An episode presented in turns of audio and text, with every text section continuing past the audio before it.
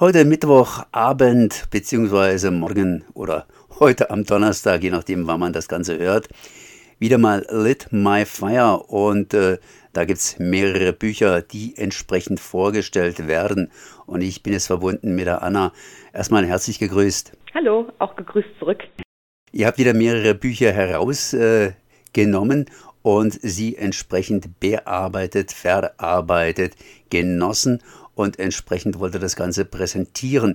Was ist denn heute Abend um 20 Uhr beziehungsweise am Donnerstag in der Zweitausstrahlung um 13 Uhr zu hören? Also das Wichtigste und das, auf das ich mich zumindest auch am meisten freue, ist unser Buch des Monats. Wir lesen nämlich dieses Mal einen richtigen Knüller. Wir haben eine ähm, relativ neue Nobelpreisträgerin gefunden mit Olga Tokarczuk, die ähm, das Buch Impusion jetzt ganz neu veröffentlicht hat.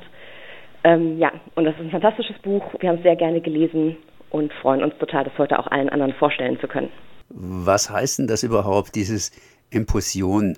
Ja, Impusion, das ist tatsächlich ein Kunstwort. Ähm, Olga Tokarczuk, ähm, die wirklich ja, sehr literarisch schreibt, hat sich da was Besonderes für uns überlegt. Und zum einen gibt es ein Wortteil bei Empusion, das sind die Empusen.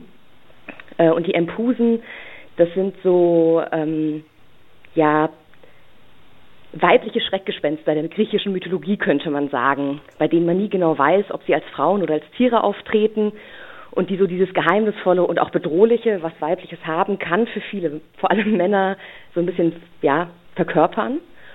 Und äh, der zweite Teil, das Sion am Ende, kommt von einem Symposion, weil dieses Buch voll ist von Menschen und vor allem und ausschließlich von Männern, die eigentlich ununterbrochen nur miteinander reden und diskutieren und sich streiten und damit ungefähr alle Themen ansprechen, die es irgendwie gibt, aber ganz besonders auch über Frauen reden. Weshalb diese Zusammenstellung in Impulsion irgendwie besonders clever ist und auch wirklich gut funktioniert.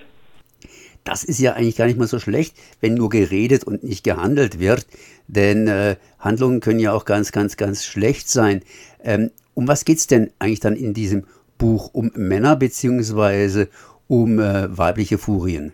Das Schöne ist, und ich will eigentlich nicht so viel verraten, weil wir wollen ja heute Abend noch was besprechen können, ähm, aber das richtig Tolle ist, dass man eigentlich beides hat. Es ist ein Buch, in dem fast nur Männer vorkommen und auf jeden Fall nur Männer zu Wort kommen.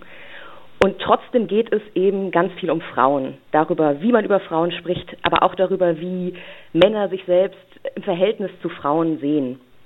Und ich würde jetzt ehrlich gesagt nicht behaupten, es gäbe gar keine Handlung, weil es nämlich sogar eine ganze Reihe von Handlungssträngen gibt. Es gibt einen mysteriösen Suizid, ähm, wo nicht ganz klar ist, ist das ein Suizid oder nicht. Äh, es gibt eine ganze Reihe von anderen ganz grausamen Toden von jungen Männern, mit denen sich unsere Hauptfigur auch auseinandersetzen muss. Die sind alle in einem Sanatorium, weil alle schwer lungenkrank sind. Und deswegen geht es da auch darum, wie die behandelt werden, wie die zum Arzt gehen, wie die sich auch vielleicht mit ihrer eigenen Sterblichkeit auseinandersetzen. Und deswegen ist das Schöne bei Infusion tatsächlich, dass es ganz viele verschiedene Themen gibt, die miteinander verbunden werden, weshalb es gar nicht so einfach ist, sich immer eine Sache rauszugreifen, weil alles zusammenhängt und man am Ende doch nicht zu viel verraten möchte. Das erinnert uns irgendwie an einen anderen bekannten Roman, das heißt den Zauberberg von Thomas Mann. Ja, und das ist eine Referenz, die ist weder zufällig noch sind wir die Ersten, denen das vielleicht auffallen könnte. Tatsächlich ähm, ist Olga Tokarczuk eine ganz große Bewunderin von Thomas Mann. Ähm, und das sind ja viele von uns. Und sie hat es aber jetzt benutzt, um eine Art weibliche Replik äh, zu schreiben oder vielleicht ein Pastiche oder eine Hommage. Das heißt, es gibt ganz klare Parallelen, sowohl eben in diesem Aufbau, den ich gerade beschrieben habe, aber auch in den Figuren, die auftreten. Es gibt bestimmte Motive, die wiederverwendet werden. Aber darüber reden wir heute auch noch relativ viel in der eigentlichen Sendung äh, und sprechen dann auch darüber, wie genau diese Motive eigentlich funktionieren, was das mit einem Text macht. Ähm, und vielleicht muss man aber schon vorher verraten, es ist auf jeden Fall ein sehr interessantes Verhältnis. Und wir haben Leute bei uns im Team, die haben den Zauberberg sehr gerne gelesen und haben sich wahnsinnig gefreut an den Referenzen, an den Motiven, an allem, was da so auftaucht. aber auch die, die von Thomas Mann bisher noch nicht so viel in der Hand gehabt haben, ähm, haben da keine Abstriche machen müssen. Also es ist keine Kopie und es ist nicht nur das nächste Werk dazu, sondern es ist trotz aller Parallelen ein sehr eigenständiges Werk geblieben. Ja, und dazu habt ihr eine ganze Stunde Zeit oder habt ihr euch noch anderen, anderen Büchern gewidmet? Ah, wir haben wie immer noch ganz viel anderes im Gepäck. Äh, zum einen haben wir natürlich Musik ähm, und dieses Mal kann ich verraten, machen wir keine Playlist zu Lungenkrankheiten, obwohl wir das schon bei unserem Instagram mal ähm, gepostet haben, wer sich dafür interessiert, sondern haben uns überlegt, da wir schon auch rauskriegen wollen, ob das jetzt ein ähm, also eine Art äh, Zweitversion ist vom Zauberberg oder wie dieses Verhältnis ist zwischen Original und zweitem Original, haben wir uns äh, dieses Mal mit Remixen und mit Neuinterpretationen von Songs eingedeckt, die alle ziemlich fantastisch sind. Ähm, und da wir eh schon im Sanatorium rumhängen mit unserem Buch, haben wir gedacht, dann machen wir gleich auch was für unsere Gesundheit und haben ein Ratgeberregal mit Cora, die sich zwei Bücher über das richtige oder das originale Schlafen angeguckt hat und uns dann mitteilen kann, wie das funktioniert. Und damit wir aber vielleicht nicht zu entspannt aus der Geschichte wieder rauskommen, hat Valentina für diese Runde noch meine Corner gecornert, also gekapert, könnte man sagen.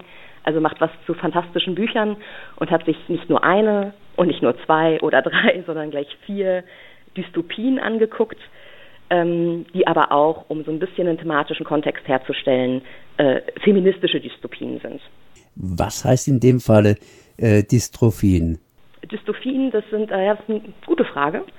Ähm, es handelt sich dabei um Bücher, die sich mit der Zukunft beschäftigen, aber mit einer Zukunft, die imaginiert ist. Also man überlegt sich, was läuft eigentlich vielleicht falsch bei uns und dann projiziert man das in die Zukunft und spielt dann einfach mal verschiedene Optionen durch. Manchmal macht man das auch in einer fantastischen Welt und es geht eigentlich darum, rauszukriegen, wie eine Welt zu Ende gegangen ist oder wie sie zu was geworden ist, was wir gar nicht kennen. Vielleicht hilft es Leuten weiter zu wissen, dass zum Beispiel The Handmaid's Tale von Edward eines der Bücher ist. Ähm, ich, mir fällt gerade der deutsche Titel nicht ein, ähm, aber ja, das sind eben diese Art von Bücher, ähm, die wir da besprechen wollen. Auf jeden Fall, ihr scheint Spaß gehabt zu haben am Lesen dieser Bücher und das soll es ja auch sein. Das heißt, Leuten Spaß vermitteln am Literatur lesen bzw. darüber diskutieren. Und das wird am Mittwochabend gemacht um 20 Uhr bzw. in der Wiederholung in der Zweitausstrahlung am Donnerstag um 13 Uhr. Ja, genau. Und äh, wir sind sehr bereit. Wir freuen uns auf alle Zuhörenden und können versprechen, dass es diesmal wirklich großen Spaß machen wird. Anna, dann sage ich mal viel Spaß mit der Sendung. Vielen Dank.